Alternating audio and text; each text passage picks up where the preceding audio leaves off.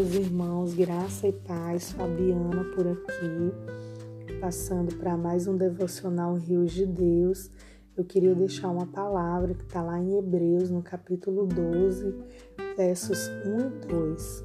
A Bíblia fala: Portanto, nós também, pois que estamos rodeados de uma tão grande nuvem de testemunhas, deixemos todo embaraço e o pecado que tão de perto nos rodeia e corramos com paciência a carreira que nos está proposta, olhando para Jesus, autor e consumador da fé, o qual, pelo gozo que lhe estava proposto, suportou a cruz, desprezando a afronta e assentou-se à destra do trono de Deus.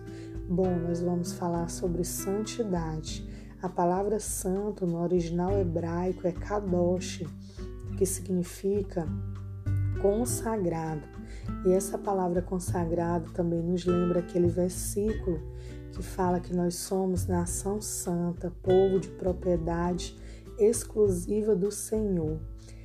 Como filho, meus irmãos, nós somos chamados para uma vida inteira em Sua presença, com o coração entregue totalmente a Ele.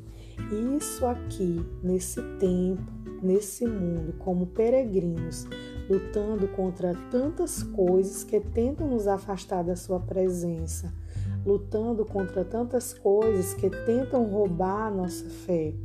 E por isso a Bíblia nos adverte que nós estamos rodeados por tão grande nuvem de testemunhas e precisamos nos livrar de tudo aquilo que nos atrapalha, de correr a corrida que nos está proposta. Todo embaraço, todo peso, que nesse momento você possa refletir sobre o que está te impedindo de correr a corrida cristã. Que pesos desnecessários você tem carregado? O que é embaraço em sua vida que te afasta da comunhão com o Pai? Nós aprendemos na palavra que não é sem esforço, não é sem renúncia que conquistamos o reino. O reino é tomado por esforço, e aqueles que se esforçam se apoderam dele. Então, meus irmãos, o combustível que nos dá força para prosseguir é olhar para Jesus. O embaraço pode ser uma mentira, a inveja, o orgulho, o ciúme, a pornografia, o sexo fora do casamento, o embaraço são, é o pecado. São as coisas que nos atrapalham, são as coisas que tentam nos barrar para impedir que corramos essa corrida que nos, nos está proposta, para impedir que prossigamos na nossa caminhada, na nossa intimidade com Deus. E esse pecado que tão de perto nos rodeia, ele nos afasta do Senhor e quebra a comunhão com Deus. Ao olhar para Jesus, nós encontramos fé, fé o suficiente para que possamos prosseguir.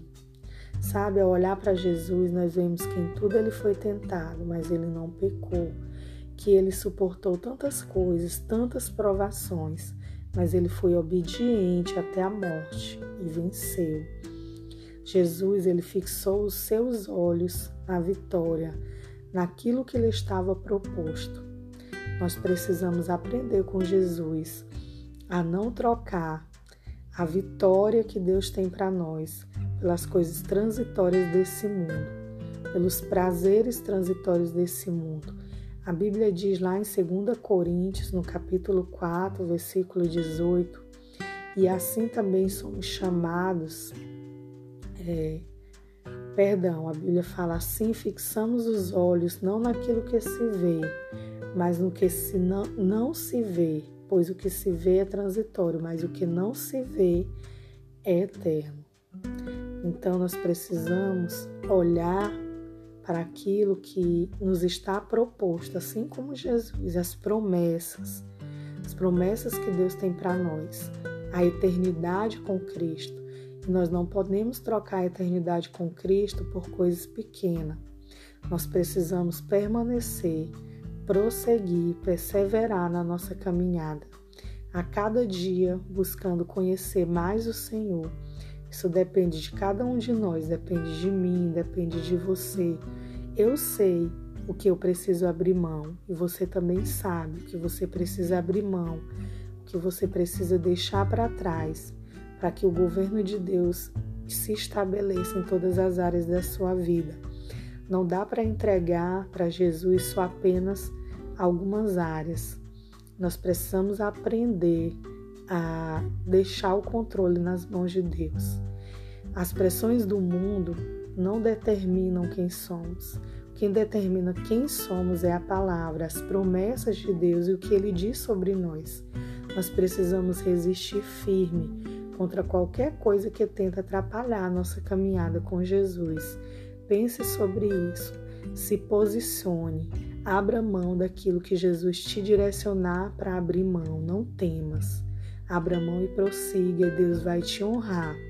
Cada renúncia que você fizer e cada passo que você der em direção a mais perto do Senhor, você sentirá a segurança, você terá discernimento espiritual, você terá o abraço de Deus ali do seu lado, porque quanto mais nós renunciamos, quanto mais nós abrimos mão, mais nós estamos sensíveis a ouvir a voz de Deus.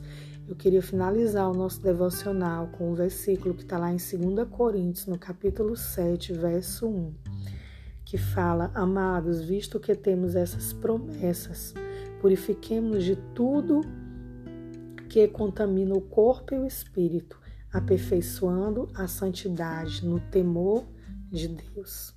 O temor de Deus é a fonte de toda sabedoria. O temor de Deus nos livra do mal. E o temor de Deus nos dá, nos dá força e nos ajuda a dizer não para o pecado. Amém? Vai valer a pena.